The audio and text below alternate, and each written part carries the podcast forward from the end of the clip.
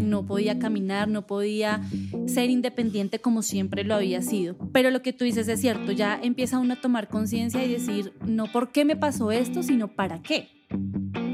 Y si tú tienes un problema, por más difícil que sea, desde que estés vivo, puedes seguir luchando por cumplir, por salir adelante, por cumplir tus objetivos.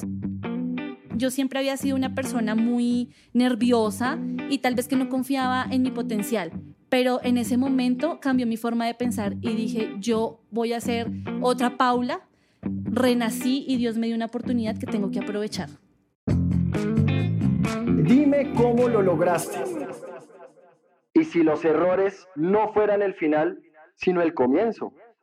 Mi gente, ¿cómo están? Los saludos, soy Diego Sáenz. Me da un placer gigante darles la bienvenida a este nuevo capítulo de Dime cómo lo lograste, un podcast hecho en coproducción con la Dolce Vele, Boombox y Blue Radio. Aquí, en este podcast, contamos historias de personas que a raíz de un contratiempo decidieron tomar las riendas de su vida y encontrar una nueva versión propia del éxito. Hoy no va a ser la excepción, vamos a tener una historia que de verdad van a querer escuchar porque van a aprender mucho de ella, de esa persona. Ya se las voy a presentar, ya está aquí conmigo, seguramente ya muchos la han visto compitiendo eh, en el planeta entero, porque además lo ha hecho en el planeta entero. Así que antes de arrancar con nuestra invitada, quiero que, como siempre, recomendarles que nos sigan en todas las plataformas, que nos den like, que pongan la campanita en YouTube y compartan todos estos contenidos que con muchísimo amor hacemos para todos ustedes. Quiero darte la bienvenida, Paula, Paula Osa, ¿cómo estás?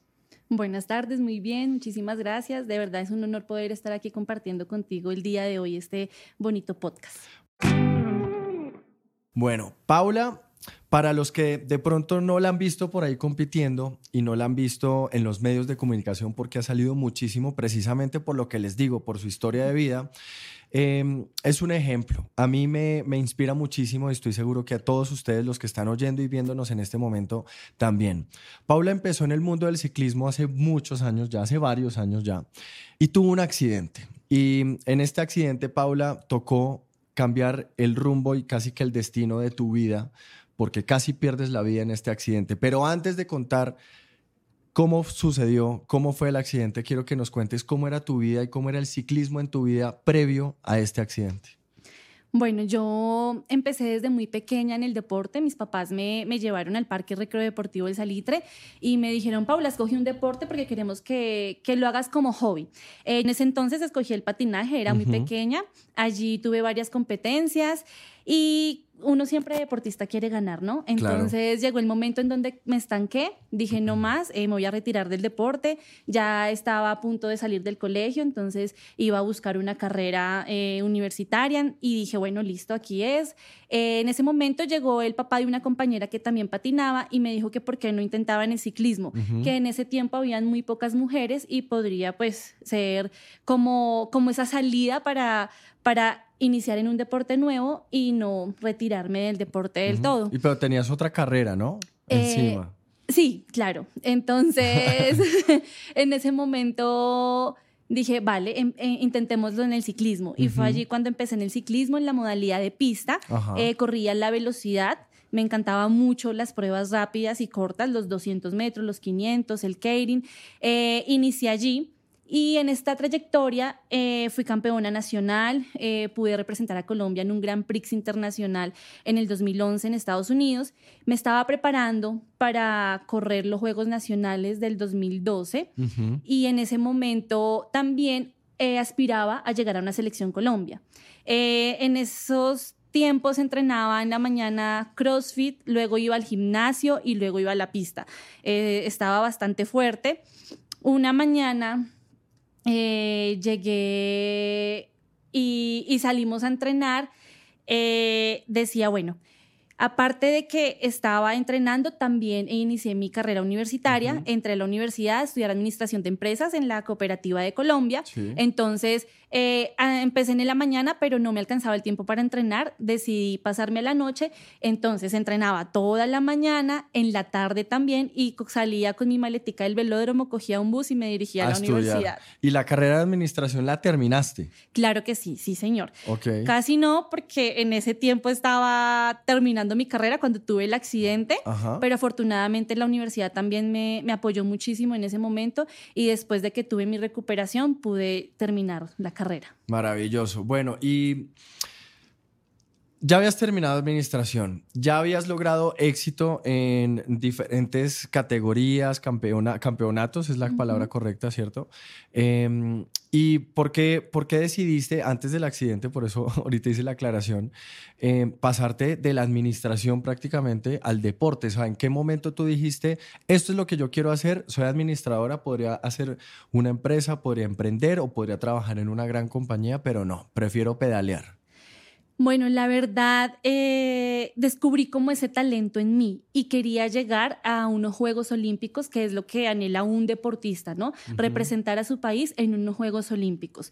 Ganar también en unos Juegos, pero mi sueño más anhelado era ese. Entonces tomé la decisión y dije, quiero ser deportista, lo voy a complementar obviamente con mi carrera universitaria, porque no podía dejar de un lado el, el estudio. Decía, si no me va bien en el deporte, bueno, tengo Claro. mi carrera por donde Estabas pe- salir. estabas pedaleando doble, literalmente. Exactamente. Pero me enfoqué muchísimo, eh, ahí, sí- como decimos, eh, sacrificamos muchas cosas, eh, no salir, no ir a un centro comercial, no ir a cine, no salir a bailar, comer bien, todas esas cosas que en la juventud uno, o tú ves ahora los chicos, eh, disfrutan mucho, nosotros los deportistas a veces pues nos toca medirnos porque Bueno, un pero de día vez que en no... cuando, una rumbiadita, ¿no? Ah, no, sí, claro, no te niego, Claro. claro, de vez en cuando es súper rico también salir de esa monotonía, ¿no? Porque no creas, cuando uno es deportista de alto rendimiento, todo se vuelve una rutina y monótono. Y también uno se aburre, ¿no? Entonces hay que cambiar de vez en cuando esa rutina. Y hay otros para, digamos, eh, tu, tu alivio mental y hay otros que se les vuelve monótono también el mundo de la rumba. Entonces, ni un lado Ni el otro. O sea, todos los extremos son malos. Entonces, tú, tranqui. Eso es cierto. Bueno, hablemos ahora sí del accidente, Paula. ¿Qué fue lo que pasó eh, y cómo empezó a cambiar tu vida a partir de ese momento? Vale, yo en ese entonces me estaba preparando, como te decía, para llegar a una selección Colombia y estaba muy dedicada a mi deporte.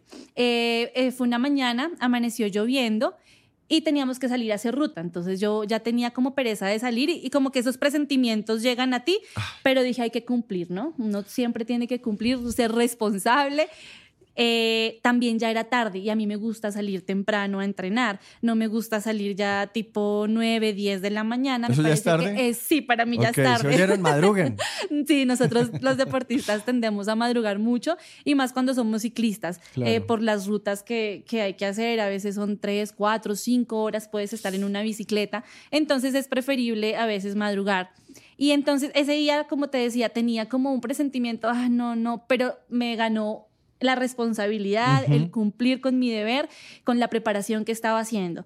Eh, ya de regreso, cuando me dirigía para la casa, en la Boyacá con 80, Sí. ahí enfrente Ya en la de- ciudad. ya en la ciudad, enfrente de la Universidad Minuto de Dios, eh, ahí fue donde tuve el accidente. ¿Ibas con cuántas personas, Paula? Iba con dos personas, eh, una chica y un compañero. En ese momento había un carro parqueado. Sí. Yo venía suave, venía tranquila. Eh, vi que el carro estaba parqueado, entonces lo que hice fue mirar hacia atrás, que no viniera nadie. Vi que venía una volqueta en ese momento, entonces dije voy a esperar que pase la volqueta y voy pasando detrás de ella. Efectivamente fue así, quedó el carro parqueado, la volqueta empezó a pasar el carro, yo empecé a pasar detrás de ellos dos en la parte del medio, pero atrás, con mucha paciencia, cautela y en ese momento eh, mi compañero me dijo, pasa por en medio que tú cabes. Yo le dije, no, no quepo ahí. ¿Qué pasa? Y yo, no, no quepo. Cuando sentí la mano de él en mi espalda, me empujó, me metió en medio del carro y la volqueta, no había el espacio para pasar, me estrellé contra el espejo retrovisor del carro, caí debajo de la volqueta y esta me pasa por encima. Wow. Wow. Increíble. Porque mm, pasó en un segundo. Ya estaban de regreso. Ya de regreso, no falta, me faltaban 10 minutos para llegar a mi casa. Cuando pasa esto que nos acabas de describir, además perfectamente, nos lo creo que muchos logramos imaginarnos la escena. Mm, segundos después, ¿qué sucedió? ¿Quién llegó? ¿Quién ayudó? ¿Qué sentiste? Digamos que uno como deportista tiene mucha reacción. Entonces, cuando yo sentí que la volqueta empezó a pisarme, lo que hice fue tomar muchísimo aire y sostenerlo. ¿Pasó por la parte del abdomen? Sí, por toda la parte abdominal y de las piernas. en ese momento sostuve mucho el aire y cuando ya termina de pasar, solté el aire. En ese momento sentí cómo se me destruía todo por dentro. Llegó una persona que agarró mi mano izquierda. Era la voz de un señor y en ese momento él empieza a orar y empezó a orar y yo decía, Dios mío, ¿esto está pasando o no está pasando? No sabía si estaba en un sueño, si lo estaba viviendo realmente. Empecé a orar con él y le dije, voy a sostener su mano muy fuerte porque no sé si, si esto está pasando o no, no sé si estoy viviendo esto, estoy soñando. Él me decía, está pasando, pero Dios te va a dar una oportunidad, tú vas a estar bien. Y empezó a orar y yo empecé a orar con él. Eh, se me pasa la vida en un momento. Desde chiquita eh, pensaba mucho en mis papás. Wow. Físicamente, ¿qué te sucedió, Paula? ¿Qué fue lo que te pasó? Me destruyó toda la pelvis, la cadera de la parte derecha. Eh, aparte tuve desprendimiento del glúteo izquierdo en mi pierna izquierda. Eh, en la pierna derecha también hubo desprendimiento de glúteo, de desgarro de, de, los músculos. Y eh, también me reconstruyeron el sacro porque también la parte de la terminación de la columna eh, estuvo muy afectada. Dicen los médicos que es un milagro, realmente ellos dicen también la forma en que usted estaba físicamente le ayudó muchísimo y el hecho de que usted tomó aire y lo sostuvo mientras la volqueta pasaba es algo que también le salvó la vida, porque afortunadamente solamente se afectó la parte ósea, y muscular, más no los órganos, porque decían, donde tú te hubieras de pronto relajado mucho, todos tus órganos se hubieran pues reventado y otra sería la historia. No estarías acá contando la historia. Afortunadamente estás para enseñarnos a través de esta historia. Bueno, cuando sucedió este accidente, Paula, estabas entrenando, como nos decías hace unos segundos, para Selección Colombia y para lograr ese gran sueño que nos acabas de mencionar. No te voy a preguntar por el día siguiente al accidente, sino por, por ya de pronto una semana, dos, tres después, que quizás uno asimila un poco más lo que sucedió. En retrospectiva, eh, me imagino que, bueno, ya pasó y empiezas a mirar hacia adelante. ¿Qué pensabas con respecto a ese sueño? ¿Qué cambió? ¿Qué decisión tomaste? Mm, ¿Hacia dónde cogiste por lo menos en tu cabeza? Hubo momentos que, que realmente yo decía, Dios, ¿por qué me dejaste acá? Yo no debería estar acá porque no podía caminar, no podía ser independiente como siempre lo había sido. Pero lo que tú dices es cierto, ya empieza uno a tomar conciencia y decir, no por qué me pasó esto, sino para qué me pasó esto. ¿Para qué me escogiste a mí? ¿Qué debo transmitir? Y eh, hubo un momento muy específico donde empecé a tratar de levantarme con las muletas y no podía. Y yo lloraba y decía, Dios mío, no, no lo voy a lograr.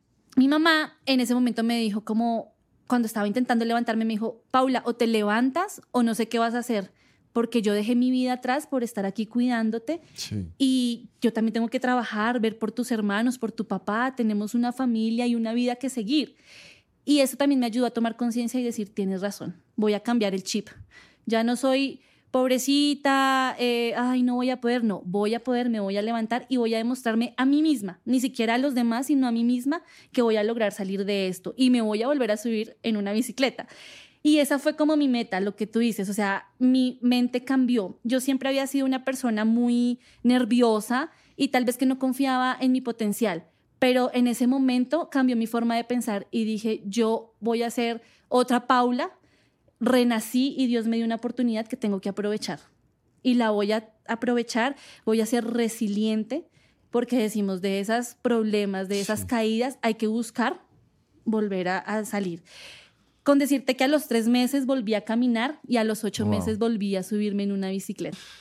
Paula, esto seguramente fue muy frustrante fue casi verlo como un fracaso. ¿Tú lo viste como un fracaso? ¿Le pondrías esa palabra a esto?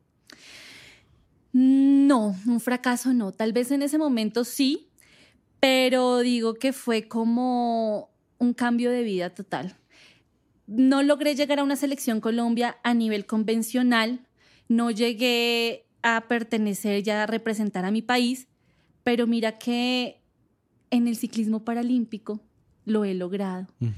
Entonces digo, si estuviera todavía en el ciclismo convencional, yo creo que ya ni estaría, porque es un nivel también bastante fuerte, eh, muy duro. Y mira que Dios me dio la oportunidad de lograr mis sueños.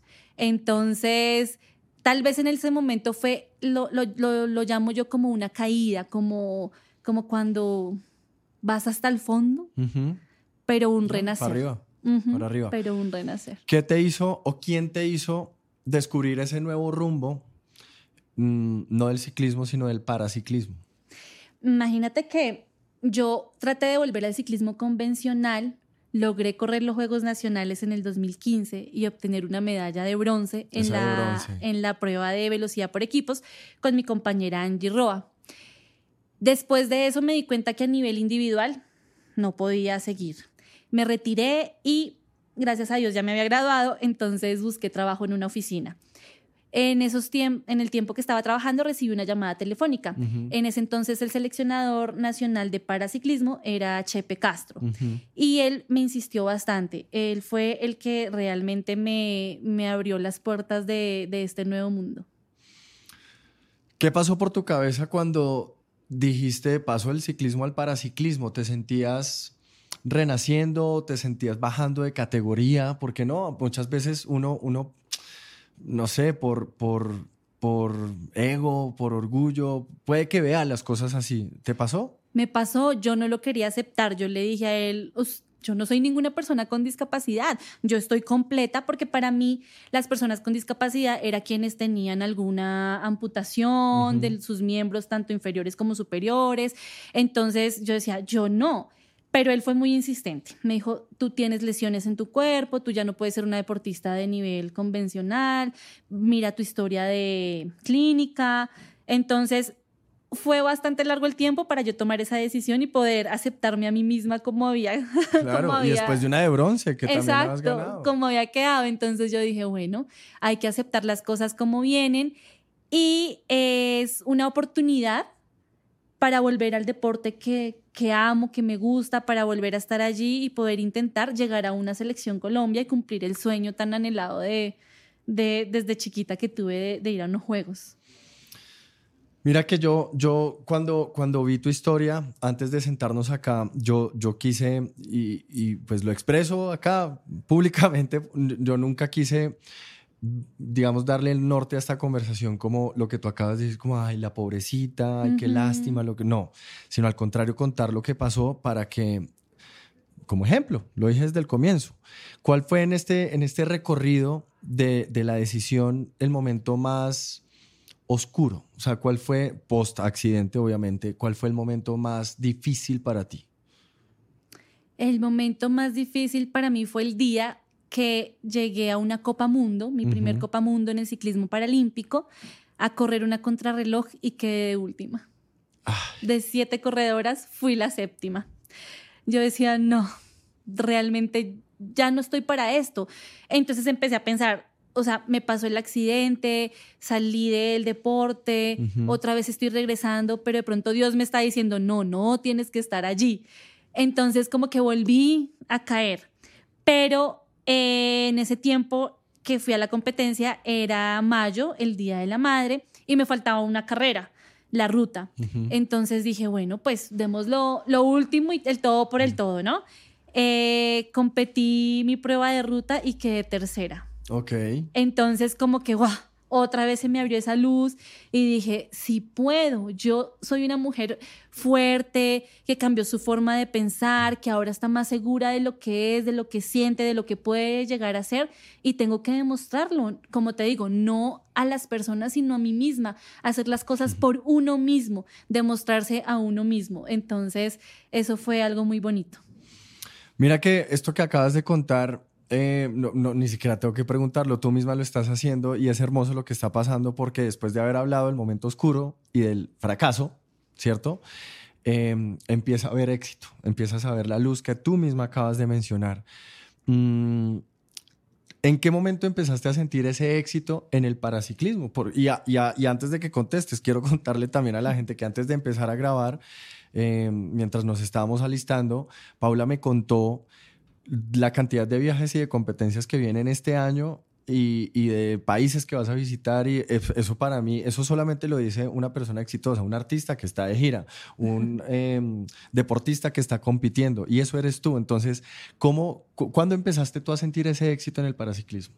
Bueno, yo empecé a sentir el éxito cuando ya fui realmente selección Colombia, pude salir a representar a mi país y cuando en el 2018 en la prueba del scratch en el Mundial de pista obtuve una medalla de plata. Okay. Fui subcampeona del mundo en el 2018 de, de, esta prueba tan bonita. Ese mismo año fui subcampeona del mundo en la ruta también en el mundial. Y desde allí empieza pues eh, esta trayectoria en el ciclismo paralímpico en donde realmente me abrió nuevamente las, las puertas, eh, pude volver a hacer lo que amaba, lo que quería y obteniendo esos triunfos para mí y para mi país, para mi familia, para todas las personas que están detrás de, de, mí, porque no solamente soy yo, sino una cantidad, un equipo exactamente, desde mi familia hasta los fisios, los médicos, eh, todas las personas que nos apoyan para poder ir a representar el país. Voy a leer unas preguntas de personas que nos han escrito. Eh, en las redes sociales, pero antes de leerlas, quiero que tú me digas, Paula, cuáles son las tres cosas que una persona necesita desde tu historia para pasar tres cosas, así, pa, pa, pa, del fracaso al éxito. Eh, digo que una fortaleza mental, la resiliencia y plantearse objetivos y metas. Clarísima la tienes, me encanta. Bueno, esta pregunta la escribe en YouTube Nataniel. Dice, ¿volverías en el pasado para evitar el accidente, aunque eso conlleve no conseguir los éxitos que has logrado hasta hoy en día? Wow, qué pregunta tan difícil. Está muy buena. Sí, muy buena. No, yo creo que no, porque todo tiene una razón, un porqué, un para qué. Y si Dios en esta vida me puso eh, este obstáculo, digo yo, eh, creo que es porque él vio en mí esa fortaleza, esa persona guerrera que soy para salir adelante y tal vez es algo que tenía que vivir en esta vida para poder evolucionar en mis otras vidas, digo yo. ¿Y sabes para qué? Para enseñar. O sea, yo desde que empezamos, desde que empezaste a contar la historia, yo tengo la piel erizada, literal, de, de, la emoción también de, porque es que esto es video podcast también, pero los que solamente nos están oyendo no se imaginan la sonrisa con la que desde el saludo Paula lo recibe a uno, la sonrisa con la que cuenta la historia, le brillan los ojos y, y eso nos encanta. Y se los digo porque de verdad es así. Y me encanta, me encanta. Gracias por enseñarnos tanto. Mira, está la hace Jorge. Cuando te llegaron esas noches sola, con tus pensamientos, cuando invaden esas, entre comillas, depresiones nocturnas, ¿cómo pudiste combatir o resolver esos momentos puntuales? Sí, la verdad fueron momentos depresivos bastante duros, pero pienso que me ayudó mucho tener el apoyo de mi familia eh, y más que todo de mi mamá. Ella fue una persona incondicional conmigo y ese apoyo me ayudó, como te digo, a cambiar el chip, a tener esa fortaleza mental y poder salir de esas depresiones, porque muchas veces quería cerrar los ojos y decir, acabemos esto. Pero también pensaba en que ella había sacrificado su trabajo, su vida, su momento y no podía como responderle de esa forma. Entonces, ¿Se entregó a ti? Eh, sí, totalmente. Fue día, noche entregada a mí, tres meses totalmente hasta que pude volver a caminar. Ahí respondiste por el ladito la pregunta de Juan, que fue quién te ayudó y quién te, quién te acompañó. Esta la hace Gabriel eh, y es cuál fue tu primera rutina para alcanzar el éxito. Mi primera rutina para alcanzar el éxito fue la visualización.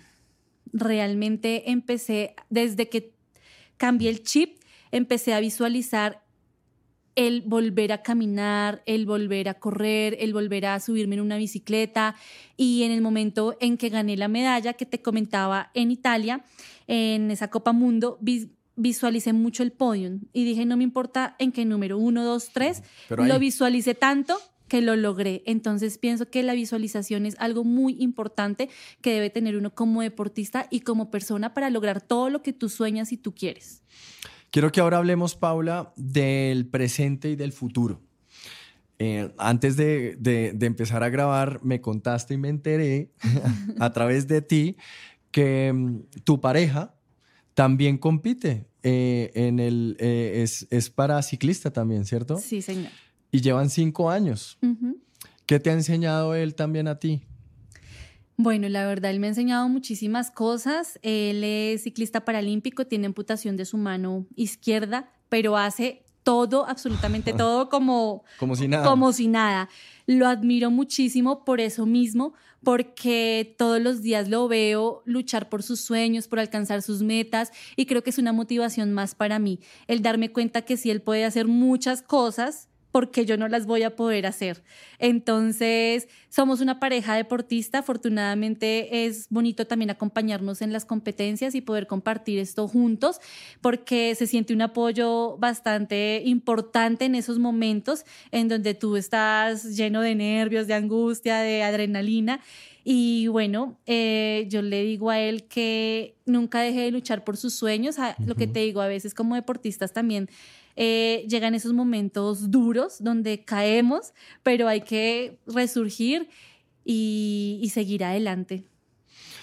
Quiero que le cuentes también a la gente, Paula, lo que viene este año. Por eso digo el presente y el futuro, porque lo que viene es casi que la gira de un artista para ti. Sí, realmente este año es muy importante porque es donde vamos a obtener los puntos para la clasificación a los Juegos Paralímpicos de 2024. Este año hay bastantes competencias, empezamos de ahorita desde marzo, como te decía, a nivel nacional, y eh, Copas Mundo que vienen en España, Italia, Bélgica, como preparación para el Campeonato Mundial, que esta vez va a ser el Gran Mundial. No sé si lo vayan a escuchar y espero que estén muy pendientes en el mes de agosto. El Gran Mundial quiere decir que se van a reunir todas las modalidades de ciclismo convencional y paralímpico. Y va a haber un mundial para todo. Entonces vas a ver competir desde el bicicross. ¿Es en dónde? ¿En Downhill. No, este va a ser en Países Bajos, en, Escocia. Ah, ok. Más o menos. Entonces es la primera vez que reúnen a todas las modalidades de ciclismo, tanto convencional como paralímpico.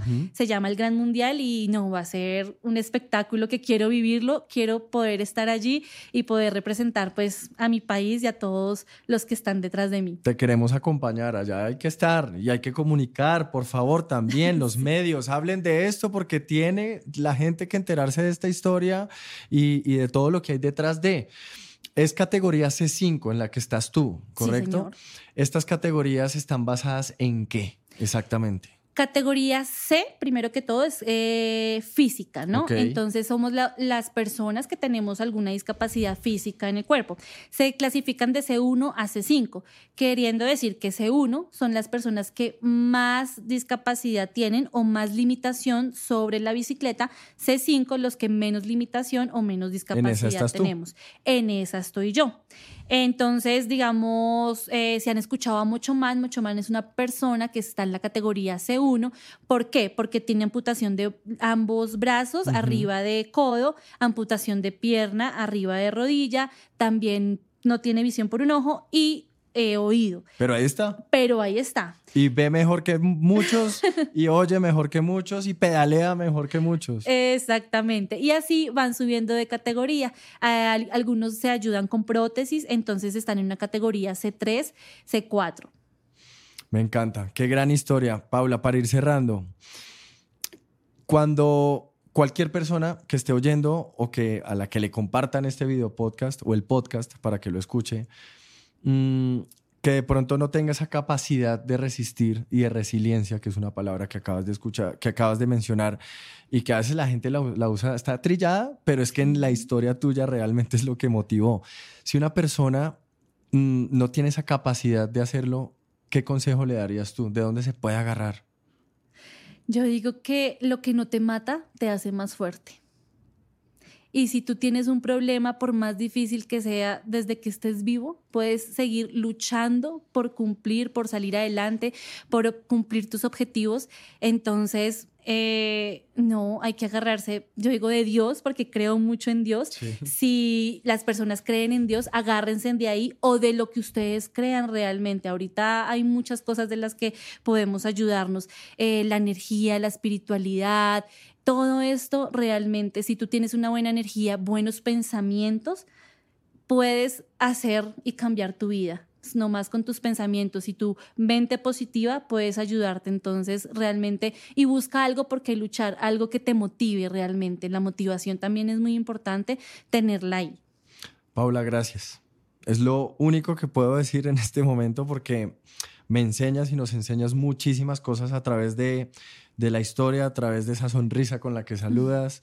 Em, a través de la historia con tu pareja, lo del accidente, cómo saliste adelante y pues queda mucho en, en nuestro para nuestra vida, en verdad, después de escucharte. Así que de verdad, muchísimas gracias por acompañarnos el día de hoy. No, a ustedes muchísimas gracias por darme la oportunidad de que muchas más personas conozcan mi historia y espero que les ayude para que cambien su chip y sean más positivos en la vida. Chicos, los que están oyendo, por favor, compartan esta historia, compartan este capítulo, compartan este podcast, este capítulo de Dime cómo lo lograste, porque necesitamos todos aprender de esto.